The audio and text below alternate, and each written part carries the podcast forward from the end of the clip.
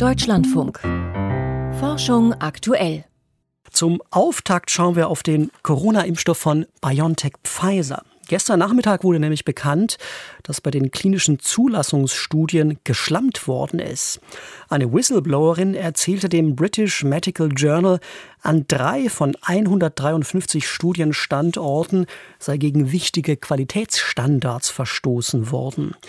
Der Wissenschaftsjournalist Volkert Wildermuth hat sich kundig gemacht und ist uns jetzt aus Berlin zugeschaltet. Volkert, welche konkreten Vorwürfe stehen da im Raum? Also die richten sich nicht direkt gegen BioNTech oder Pfizer, sondern gegen das Subunternehmen Ventavia, das für Pfizer einen Teil der Zulassungsstudie in Texas organisiert hat. Das ist üblich, dass solche Dienstleister die Umsetzung der großen Studien vor Ort übernehmen. Und Ventavia wirbt auf der Internetseite, dass es den Weg für eine neue Medizin bahnt. Und in diesem Fall hat das Unternehmen wohl eine Abkürzung genommen. Das berichtet zumindest die Studienexpertin Brooke Jackson, die von Ventavia für die BioNTech-Pfizer-Studie Studie eingestellt wurde. Und woran macht die genannte Whistleblowerin ihre Kritik fest? Ja, sie hat eine ganze Reihe von Unregelmäßigkeiten dokumentiert. Zum Teil wurden die auch von anderen Mitarbeitern anonym gegenüber dem British Medical Journal bestätigt. Ich greife hier mal zwei heraus. Auf den Patientenblättern wurde verzeichnet, ob die Teilnehmer den Impfstoff bekommen hatten oder nur ein Placebo. Damit war die Verblindung löchrig und die ist für die Objektivität von Studien wirklich entscheidend. Problematisch ist auch, dass Nebenwirkungen, anders als im Studienprotokoll festgelegt, nicht direkt nachgegangen wurden.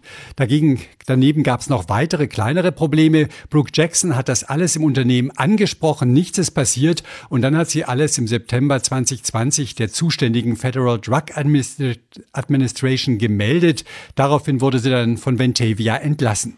Das alles ist jetzt also weit über ein Jahr her. Was hat die FDA denn daraufhin gemacht?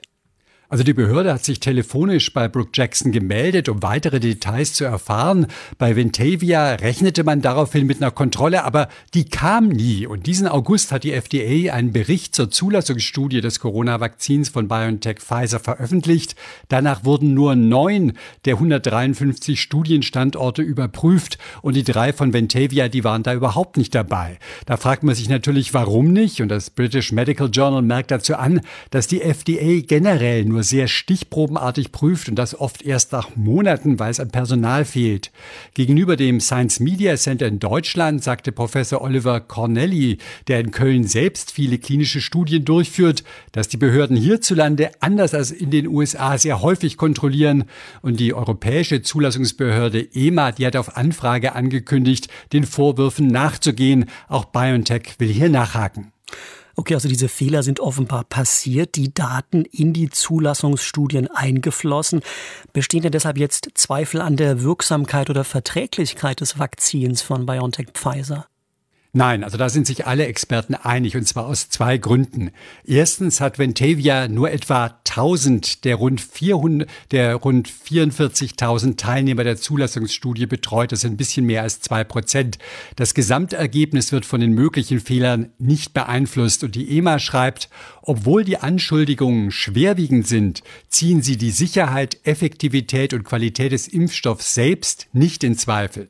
Und zum Zweiten hat sich ja seit der Zulassung in vielen vielen weiteren Studien bestätigt dieser mRNA-Vakzin, das schützt trotz der Impfdurchbrüche sehr gut vor schweren Verläufen. Nach aktuellem Stand tut es das in 90 Prozent der Fälle und schwere Nebenwirkungen nach der Impfung sind extrem selten. In den USA ist der Impfstoff von BioNTech Pfizer gestern ja auch offiziell für Kinder ab fünf Jahren freigegeben worden. Geben die jetzt aufgedeckten Unregelmäßigkeiten bei der Zulassung denn da jetzt irgendwelchen Anlass zur Sorge? Also ich habe mal ins Studienregister Trials geguckt und danach ist es tatsächlich so, dass einer dieser 94 Standorte für die Zulassungsstudie für die 5- bis 12-Jährigen tatsächlich von Ventavia organisiert wird. Ob die Probleme noch immer bestehen oder ob Ventavia inzwischen mehr Personal eingestellt hat, um alle Qualitätsstandards zu erfüllen, niemand weiß das. Aber auch bei dieser Studie dürften eventuelle Probleme das Gesamtergebnis kaum verzerren und die Europäische Zulassungsbehörde wird ganz sicher ganz genau auf die Daten von Vetavia gucken und nach meiner Einschätzung, wenn die EMA die Zulassung für Kinder ab fünf erteilt, dann kann man ihrem Urteil trauen, dass der Impfstoff auch für diese Altersgruppe sicher und wirksam ist. Volkert Wildermuth zur Kritik an einer Corona-Impfstudie von BioNTech Pfizer, die zwar berechtigt ist, aber die Sicherheit und Wirksamkeit des Vakzins nicht in Frage stellt. Vielen Dank dafür.